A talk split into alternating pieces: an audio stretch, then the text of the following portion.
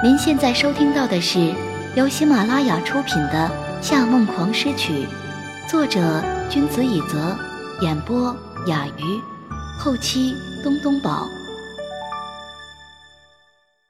第八乐章，幸福开端。虽然知道夏明成一直很花心，但夏承思从来没想过父亲竟可以做到这个程度。他不愿意为父亲辩解。只是平静的交代：“如果你愿意回来，这个家永远欢迎你。你不再计较父亲做的错事，我们也不计较你做的错事。夏先生，在这方面你还真是天真的有些可爱呢。我是三川市的人，你认为我有哪一点像你们了？”三川光笑了一下：“ 今天我来见你，可不是为了来和你兄弟相认。”只是想告诉你，以我外公的个性，他绝对不会就此罢休。了解，谢谢提醒。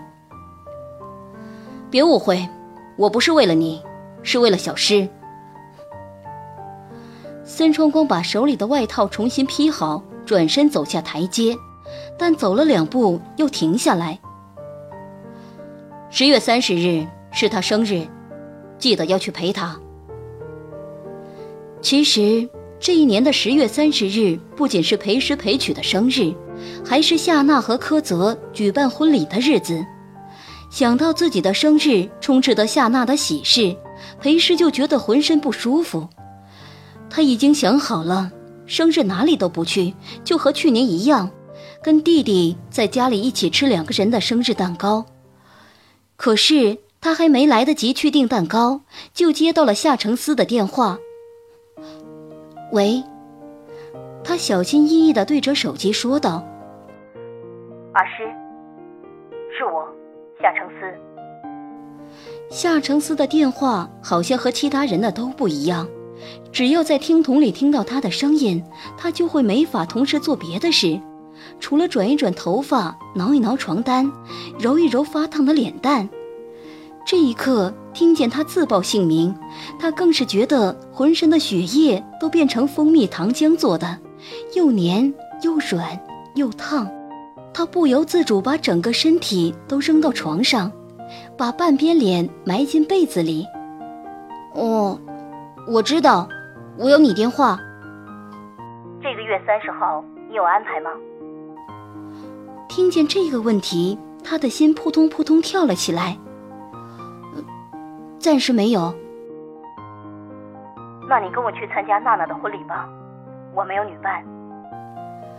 裴诗很想扔出再见两个字，但一想到可以见到他，又觉得浪费这个机会很可惜，于是硬邦邦的说道：“我我不能在那儿待太久，晚上还有别的安排。”好，到时候我送你，因为第二天白天娜娜的婚礼要我过去帮忙。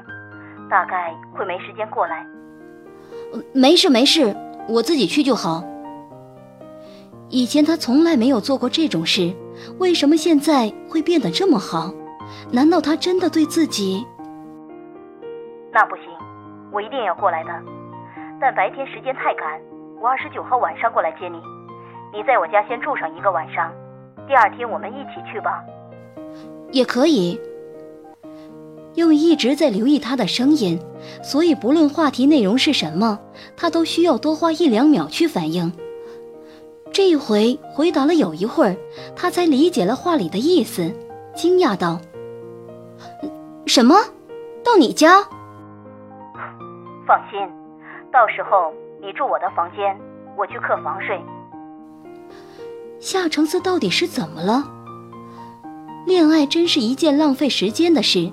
他可以让一个很聪明的人思考一个愚蠢的问题一整天，而且还非常心甘情愿。就这一通短短的电话，已经让裴时胡思乱想了一整天，甚至连练琴的时候都会突然停下来，用力拍打自己的脑门，想把无穷无尽的尴尬从脑袋里打出去。像浆糊一样的脑袋，直到晚上才变得清醒了一些。天气预报说这个晚上会下雨，裴氏摸着黑跑到阳台上去收衣服，从晾衣架上取下一件衬衫的时候，他卡在了两个杆子中间。他用力拽了一下，就听见黑暗里响起扣子掉在地上的声音。他拿出手机当电筒，在地上找了一会儿，却不小心踩碎了一个小东西。听见这么清脆的破碎声，他觉得有些奇怪，于是把那个东西捡起来看。那确实是刚才掉落的扣子，但扣子裂开以后，里面却是纳米技术做成的电子线路。把它翻来覆去观察了半晌，他想起了夏承思曾经跟他说过监听器的问题。原来森川的人把窃听器都放在了衣服扣子里，而且还是绝对密封防水的。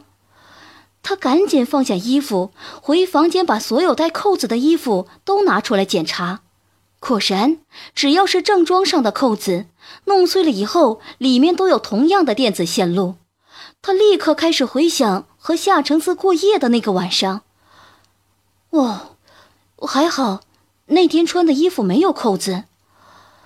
没过多久，电话响了起来，他心不在焉地接听了电话，那边传来玉泰的声音：“是是，不止扣子里面有，我们给你的公文包、笔头上文件夹的扣子里也有哦。”裴时无语了。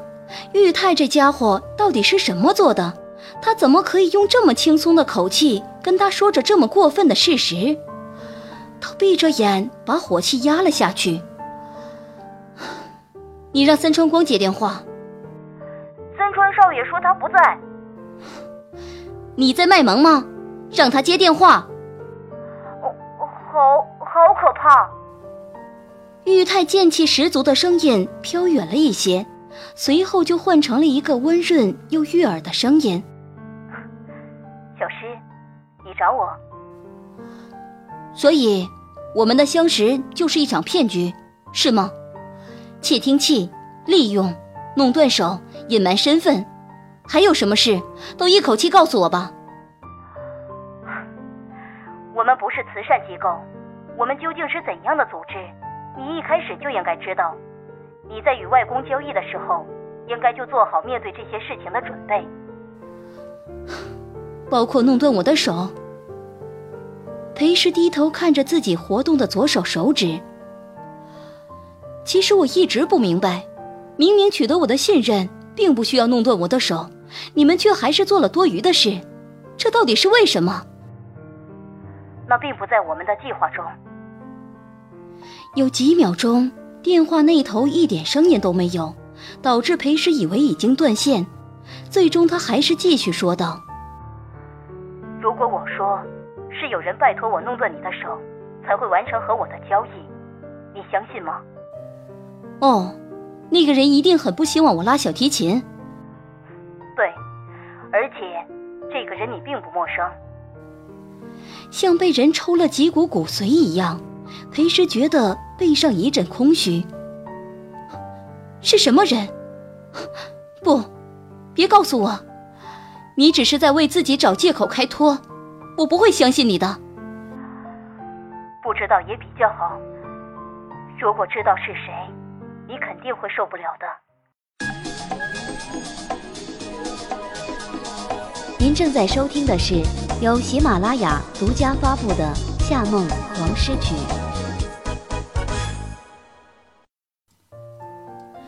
转眼间就到了二十九号，再三确定裴曲不想参加夏娜婚礼后，裴时决定第二天早点结束，回家和她一起过生日。晚上，裴时在化妆镜、衣柜前、洗手间徘徊了接近两个小时，突然听见夏承思在楼下的喇叭声，他赶紧发了一个消息给他，让他到裴曲看不到的地方等自己，然后。他带着换洗的衣物和化妆包，此地无银三百两的跟裴曲说道：“小曲，我去一个女朋友家里玩，明天婚礼结束后回来找你。”好。裴曲弯着眼睛笑了笑，玩的开心。看见弟弟这么纯真的眼神，裴时觉得在十二点前就离开，良心很过意不去。小曲。姐姐明年一定陪你，今年就让我重色轻弟一次吧。他轻手轻脚地下了楼，在拐弯处看见站在副驾门前的夏承思。他好像是刚从公司直接过来的，身上还穿着西装，还离他有一段距离。他隐先摇摇手：“，不好意思啊，久等了。”看见他过来，他脸上露出了一丝颇为绅士的笑意。阿诗，好久不见。然后搂着他的腰，低下头吻了吻他的唇，为他拉开了车门。他没什么反应，但直到坐进副驾，脑袋里都是一片空白。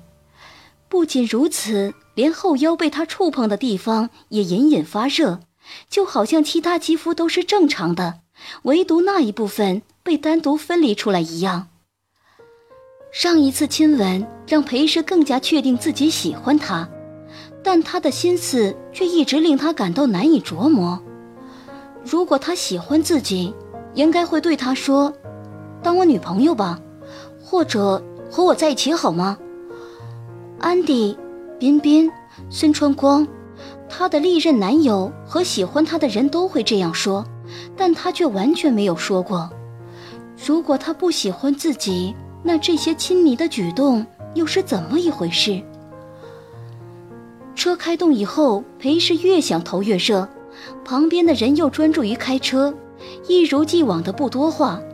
他觉得有些喘不过气来了，直接打开窗子吹风，空气像是快艇在海面突突迎来的海风，把他已经开始生锈的大脑吹清醒了一些。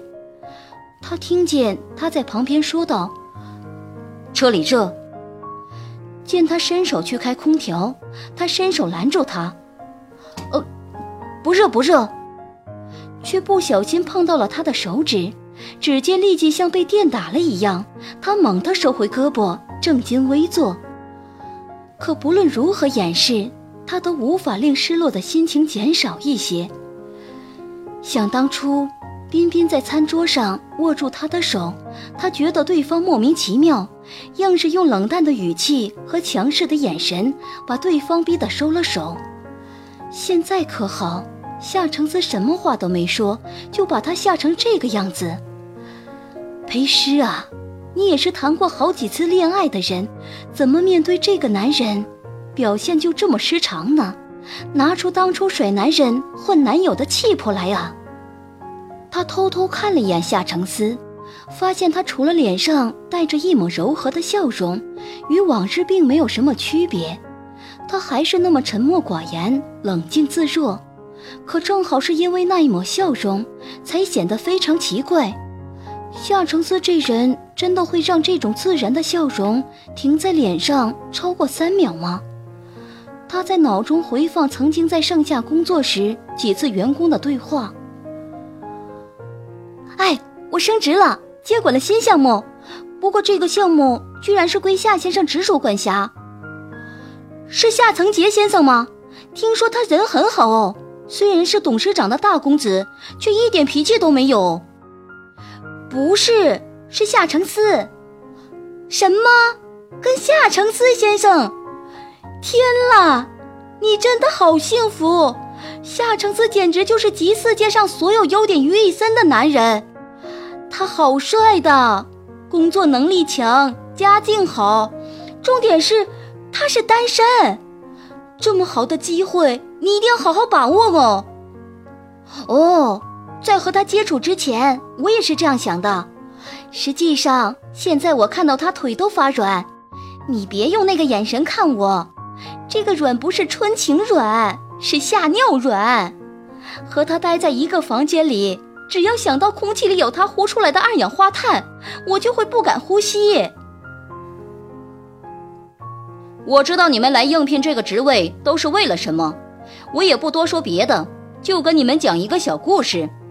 昨天安端着咖啡去了夏先生的办公室，安你们应该都知道吧？一米七，三十六一，大长腿，长得像泰勒·斯威夫特。昨天下午吃饭的时候，我还看到他。他对别人说：“我告诉夏先生，他头发乱了。”然后摸了摸他的头发，他发质真好。他的表情真的好可爱，冷冰冰的瞪着我，像是在闹别扭。遗憾的是，今天我就看不到他了。新来的女员工们面面相觑。夏先生是冷冰冰的，但他不会闹别扭。当他这样瞪着你，你不用想太多，就一个意思：你被炒了。你们懂了吗？新来的女员工们齐齐点头。昨天天气真糟糕，下冰雹了。是啊，昨天严玲姐和裴秘书都不在，我陪夏先生去了新大楼的工地，我们就被困在那里两个小时。这就是我最崇拜夏先生的地方，他特别敬业，能亲力亲为的时候，他绝对不会让别人去做，而且他是我见过最不情绪化的人。这才是男人的榜样啊！你是不是爱上他了？女员工沉默不语。这时，严玲说道：“你是不是觉得和他单独相处比被冰雹砸中还要可怕？”女员工悲痛的点头。严玲又说：“哼，这就对了，说明你没有撒谎。”裴师终于知道了。现在所有的紧张，不是因为自己缺乏经验，而是因为他和夏橙子一起工作后留下了后遗症。既然遇到了困难，就一定要在第一时间找人解救。他掏出手机，发了一条消息给缇娜：“跟你咨询一件事，最近我一朋友喜欢上一个男生，这男生和他接过吻，上过床。”打到这里，他觉得脸又开始发烫了。默默把“上过床”三个字删掉，继续打道：“但是接吻后第二天他就交了女朋友，过了一段时间，他和他的女朋友分手了，又突然对我朋友好起来，约他出去以后还亲了他。你说这个男生到底怎么想的？”缇娜秒回了他：“这个三不男是典型的花花公子啊！你朋友是怎么回事？”他都这么混账了，怎么还要让他亲啊？他是哪里想不通了？他傻眼了，有些倔强的皱起眉，快速回道：“为什么说他是花花公子呢？这男生一开始和你朋友接过吻，迅速交了女友，只有一种可能，他喜欢的就是那个女生，根本没把你朋友当回事。现在他分手了，又来找你朋友，明显是因为周围没有人。”可是，他是很优秀的人，周围不会缺女生的。那可能是没有像你朋友那么好的吧？你朋友漂亮吗？身材好吗？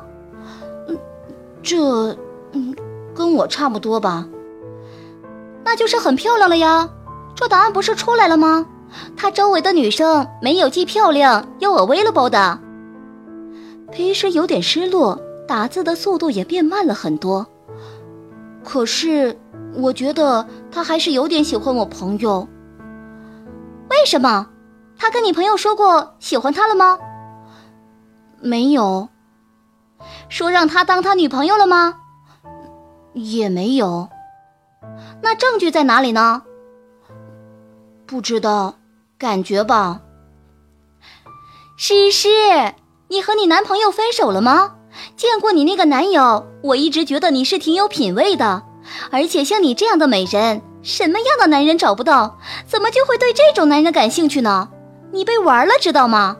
他下一步目标就是你的身体，等他得到满足，就会拍屁股走人。赶紧远离他，懂？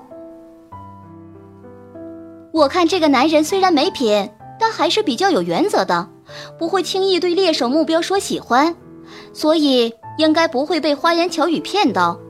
不要被他过于亲昵的动作迷惑，在他做出承诺之前，你不可以和他有任何亲密接触，最多牵牵手，知道吗？裴师根本不知道他是怎么识破的，但现在也没有力气去解释。本来飞到天上的心情也一下从高空中掉下来，摔了个粉身碎骨。眼看夏承子已经把车停在车库里，他敷衍了缇娜几句，就准备下车。这时，夏承子已经下车为他把门打开，他踏出去，在他面前站定，然后抬起头。他张了张嘴，想要说一点什么，可是直接问出你有没有对我认真，实在很丢脸。他从来没有问过这种话。当然，夏承思完全读不懂他的情绪，他只看见他这一晚把头发烫成一字星卷发，穿了优雅的连衣裙，玫瑰色的嘴唇微微泛光，饱满的能掐出水来，而且。他还对着他张了张嘴，他什么也没想，拨开他脸颊上的卷发，在这空旷的车库里，用只有他们俩才能听到的声音说：“阿诗，今晚你好漂亮。”心脏又开始乱跳，几乎快要被他的炙热眼神灼伤。他用仅剩的理智对自己洗脑：“花花公子不说我喜欢你，就是在玩弄你，不要让他靠近。”不要让他靠近，不要让他靠近，不要让他靠近，不要让他靠近。但是身体却不能动。再回过神的时候，自己已经在和他接吻了。听众朋友，您刚刚收听到的是由喜马拉雅出品的《夏梦狂诗曲》，作者君子以泽，演播雅鱼，后期东东宝。更多精彩有声书尽在喜马拉雅，感谢您的收听。